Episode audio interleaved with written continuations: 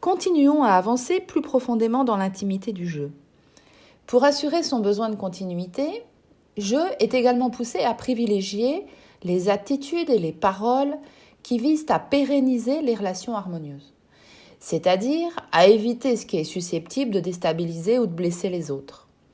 C'est pour cela que je dois maintenant explorer la valeur conformité. Quand on a pour valeur forte la conformité, on fait tout son possible pour inhiber nos propres désirs qui pourraient contrarier ou entraver le bon fonctionnement des interactions du groupe, et a fortiori avec les personnes proches. De la même manière, on attend des autres qu'ils agissent de même. Sans une grande clarté des enjeux de vos valeurs profondes qui se jouent ici, vous pouvez vous laisser très rapidement entraîner à subir de la part des autres des attitudes qui au début peuvent vous paraître n'être que des maladresses. Plus tard, trop tard, vous réaliserez que cette soi-disant maladresse est en fait un état d'esprit qui ne correspond pas à ce qui est bon pour vous. Regardons alors en détail les valeurs qui sous-tendent ce besoin de conformité nécessaire à votre jeu pour assurer son besoin de continuité et sa sécurité. L'obéissance est une valeur de conformité. Je y trouve une sécurité face aux personnes qui ont cette valeur en eux élevée. Il sait à quoi s'attendre. Certains ne supportent pas la valeur obéissance et se sentent oppressés dans un environnement où l'obéissance règne. Il est important pour vous de savoir où vous vous situez face à cette valeur. Quelle est votre notion d'obéissance? Où trouve-t-elle ses limites? L'obéissance est une valeur forte que chacun va chercher à transmettre à ses enfants par l'éducation qu'il leur donnera.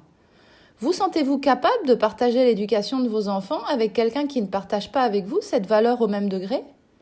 Croyez-vous que créer une entreprise avec quelqu'un qui a de grandes compétences techniques, mais aucun intérêt pour l'obéissance, soit judicieux?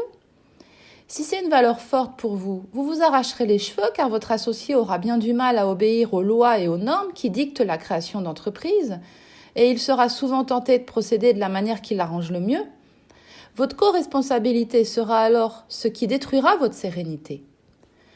L'autodiscipline permet aussi au jeu de pérenniser les relations harmonieuses, car elle permet à l'individu de ne pas déborder sur la place que l'autre est en droit d'avoir. Si vous vous autodisciplinez, vous attendez la réciprocité.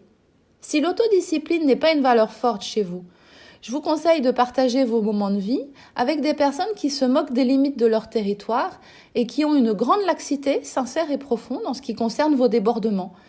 Sinon, ils vous feront savoir tôt ou tard que vous êtes étouffant. Idem pour la politesse. On ne se sent pas en sécurité auprès de personnes qui peuvent se montrer profondément impolies et vulgaires, alors que la politesse est une valeur forte pour soi. Honorer ses aînés est aussi une valeur forte pour permettre à je d'assurer la continuité de sa lignée.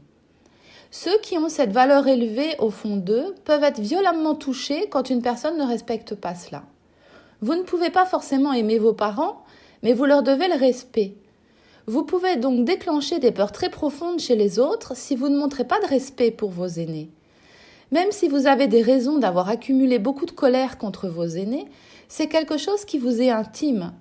Rien ne doit vous faire manquer de respect, même si vous décidez de prendre de la distance émotionnelle nécessaire avec eux pour que vous vous sentiez bien. Modérer ses désirs, c'est savoir freiner vos passions et vos impulsions pour éviter d'exploser votre budget ou de remplir votre appartement au point de ne plus pouvoir y circuler. C'est modérer vos envies de sortie qui pourraient vous pousser à n'être jamais disponible pour ceux qui vous sont proches. Si cette valeur de modération de vos désirs ne fait pas partie de votre vie et n'a aucun sens pour vous, acceptez-le. Mais ne vous engagez pas auprès de qui que ce soit. Vivez votre vie à fond pour vous, sans modération. Mais ne trompez pas les autres en leur faisant croire que vous saurez vous modérer par amour. De même pour la, transgression des normes sociales. Certains ne peuvent même pas s'imaginer traverser hors des passages pour piétons, alors que d'autres prennent un vrai plaisir à contourner la norme. Connaissez-vous aussi à ce niveau-là?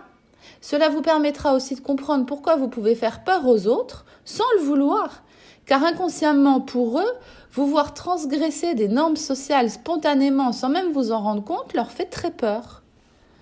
Pour amplifier son sentiment de sécurité, je recherche l'équilibre dans ses rapports aux autres. C'est une valeur forte. Ceux qui ne l'ont pas en eux ont tendance à se comporter de manière toxique pour leur environnement. Dans les premiers temps de leur rencontre, rares sont ceux qui se lâchent complètement. D'où l'importance de savoir détecter les personnalités toxiques qui peuvent, quand ils se montrent sous leur vrai jour, dans l'intimité, exploser complètement votre, besoin d'équilibre relationnel. La maîtrise de soi va dans le même sens. La valeur maîtrise de soi demande toujours un, temps d'introspection. Avez-vous la maîtrise de vous-même? Sinon, dans quelle situation pouvez-vous vous améliorer? Si vous n'avez pas cette valeur en vous, vous pourriez vite devenir toxique pour votre entourage. Le sourire. Êtes-vous une personne souriante? Les portes s'ouvrent avec un sourire. Si vous aimez recevoir un sourire, la moindre des choses, c'est de le porter sur votre visage en premier. Comment pouvez-vous imaginer être apprécié par votre entourage si votre marque de fabrique, c'est de faire la tête? À ce stade, je peux se sentir en sécurité, vivre une certaine stabilité avec sa lignée, un socle d'habitude de vie est mis en place. Je est alors poussé à s'ouvrir aux autres et à la communauté dont il fait partie. Conformité et tradition sont des valeurs qui l'emmènent tout droit vers une autre valeur, la bienveillance. La tradition permet au jeu le dévouement à son groupe d'appartenance, que ce soit son association, ses collègues ou son foyer. La conformité permet au jeu de faciliter ses rapports avec ses proches. Jeu s'ouvre maintenant à la communauté. Il sort d'une forme d'égoïsme, car il était jusqu'à maintenant orienté par son souci d'entretenir la continuité de sa lignée et de la zone connue dont il est issu. Maintenant, je entre dans une phase plus solidaire et coopérative avec l'autre. Cette phase est souvent celle que le jeu des personnes immatures émotionnelles n'explore pas. Ce sont des personnes que vous trouvez gamins dans leurs réactions et qui peuvent être toxiques par égoïsme.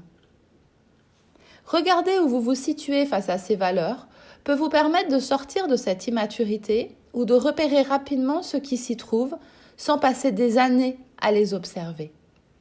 C'est ce que nous verrons dans la prochaine vidéo.